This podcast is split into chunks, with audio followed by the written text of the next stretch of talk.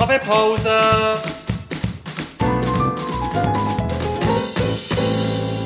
Das ist der Podcast Kaffeepause vom Bernischen Historischen Museum. Guten Morgen und herzlich willkommen zur Kaffeepause. Die heutige Pause verbringe ich mit der Anne Kniep. Sie ist wissenschaftliche Mitarbeiterin für frühe Neuzeit und Spezialistin für Kunsthandwerk und Textilien. Guten Morgen, Annette. Guten Morgen, Carolina. Wie ist für dich die Umstellung jetzt mit diesen Lockerungen wieder vom Homeoffice zurück in den normalen Museumsalltag zu finden? Hat es für dich schwer gehabt, von den gemütlichen Kleidern von daheim wieder in die Jeans zu wechseln? Ach, es geht. Es ist bei mir eher so ein fließender Übergang gewesen, weil ich eigentlich schon recht lange wieder geschaut habe, dass ich so etwa einen Tag äh, in Woche wieder im Büro bin, um auch dort ein bisschen ähm, vor Ort zu sein. Und das wandelt sich jetzt einfach, dass ich immer mehr wieder im, im Museum bin. Von dem her lege ich mich einfach häufiger wieder normal an als äh, vor ein paar Wochen. genau. Und Trainerhosen und generell gemütliche Kleider für daheim haben so ein bisschen für Diskussionsstoff während der ganzen Homeoffice-Zeit gesorgt. Und hey, wir haben so gefragt, wie hat das eigentlich früher ausgesehen? So, Beispiel im 18. Jahrhundert, haben die Leute dann auch gemütliche Kleider daheim angehabt?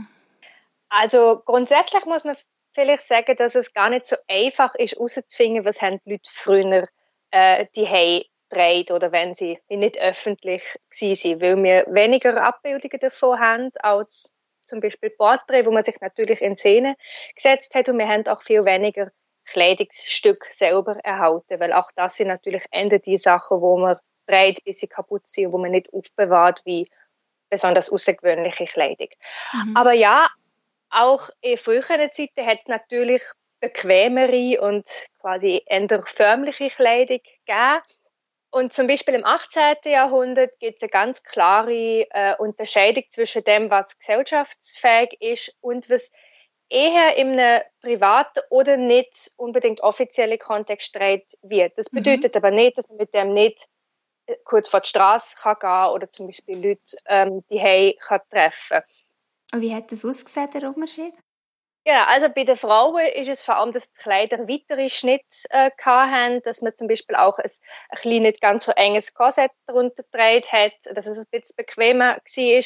Bei den Männern ist der Unterschied ähm, noch deutlicher gewesen, weil sie haben äh, im 18. Jahrhundert ja äh, so einen Rock, also eine, äh, wie ein Sakko, würde man heute sagen, äh, dreht. Ja. Und das haben sie dann abgelegt und haben darüber wirklich so einen Hausmantel dreht. Also quasi ähm, der Vorläufer von unserem Badmantel, nur dass man darunter dann weiterhin seine Hose und sein Hemd und sein Schild gedreht hat. Also man war nicht, äh, nicht unbekleidet darunter.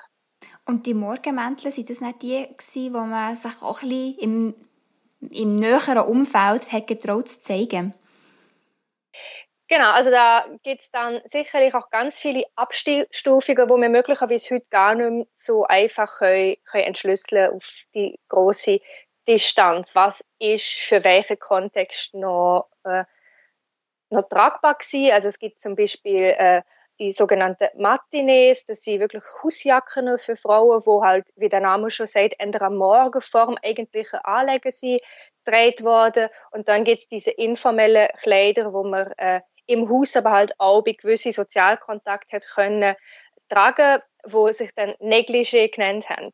Ah. Und damit verbinden wir heute etwas völlig anderes, nämlich anderes, wie ein freizügigeres Nachthemd. Ja. Negligé 18. Jahrhundert ist wirklich die informelle Kleidung, aber das kann auch Reise- oder Alltagskleidung sein. Also es geht einfach darum, dass sie nicht so offiziell ist und nicht für offizielle Anlässe denkt ist. Also man kann sich heute auch vorstellen, man geht anders, wenn man ähm, entweder wie auf der Reise oder äh, ähm, unterwegs zum Merit ist oder wenn man ein Vorstellungsgespräch oder eine Hochzeitseinladung hat. Das ist so vielleicht die Unterscheidung, die man ändern müsste machen. Mhm. Je nach Anlass, ja.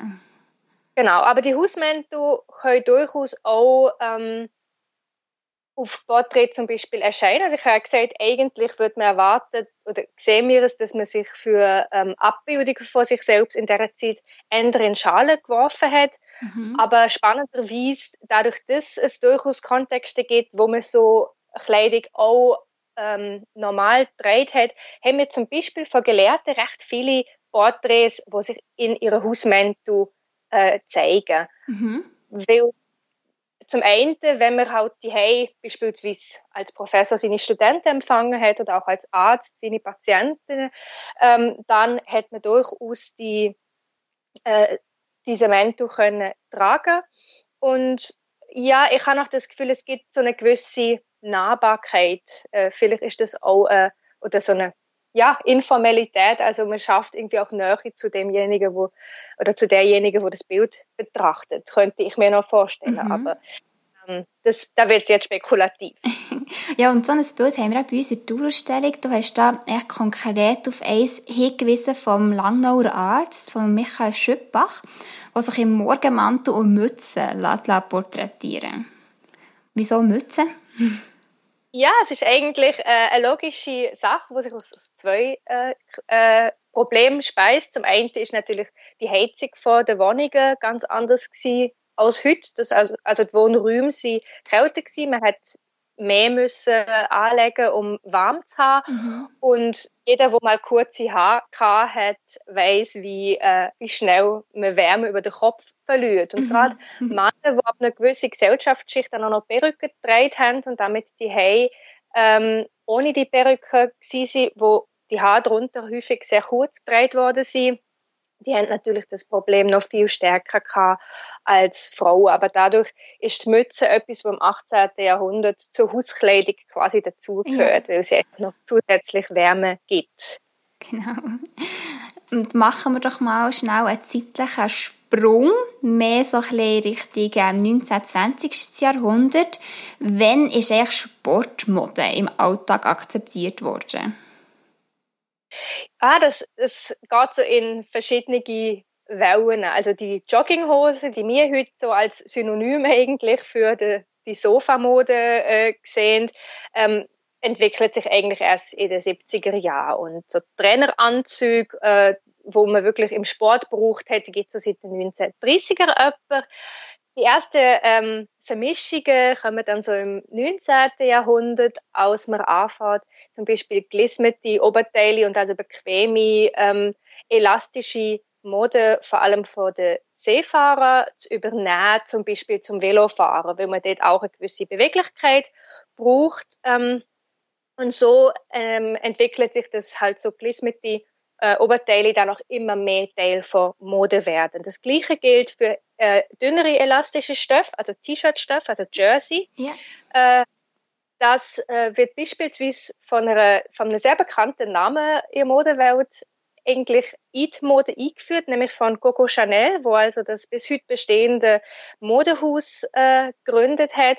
Und sie fährt in den 1910er Jahren fährt sie an mit Jersey-Stoffen, wo eigentlich damals für Sport und vor allem für Tenniskleidung gebraucht werden, fährt sie an zu experimentieren und daraus Kleider zu nähen, mhm. wo man dann auch im Alltag kann tragen Also da wird eigentlich so, das, was man vorher aus der Sportmode kennt wird, in die Haute Couture übernommen und mit dem Alltagskleider gemacht. Weniger die Haute Couture, in die Pret-à-Porter-Kollektionen. Also so, ja. Äh, aber genau, also dass man dann auf einmal Stoffe, wo vorher als nicht gerade gesellschaftsfähig äh, erachtet worden sind, dass man die dann auch im Alltag kann tragen. Das kommt tatsächlich von, von ihr. Super spannend.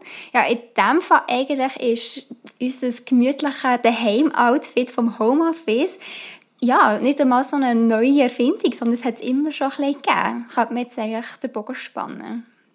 Ja, man muss schon sagen, dass die Leute natürlich seit Jahrhunderten äh, auch Zeit in ihren Häusern verbringen und dann natürlich schauen, dass sie möglicherweise etwas Bequemeres äh, tragen als äh, möglicherweise draußen, aber auch, dass sie die gute Kleidung, die sie draußen tragen, möglichst schonen. Und mhm. daher gibt es sicher schon nicht erst seit den 70er Jahren, seit der Jogginghose und auch lang vor Coco Chanel. ja, und in dem Sinne wünschen wir eigentlich allen wieder einen guten Start zurück in den Jeans im Alltag und eine gute Trennung von, von der Jogginghose daheim. Und merci vielmals für die Ausführungen, Annette. Sehr gern. und wir hören uns wieder zur nächsten Kaffeepause am nächsten Donnerstag. Und ihr findet mehr Informationen über diese Folge auf unserer Webseite unter www.bhm.ch podcast. Bis dann und merci vielmals fürs Zuhören.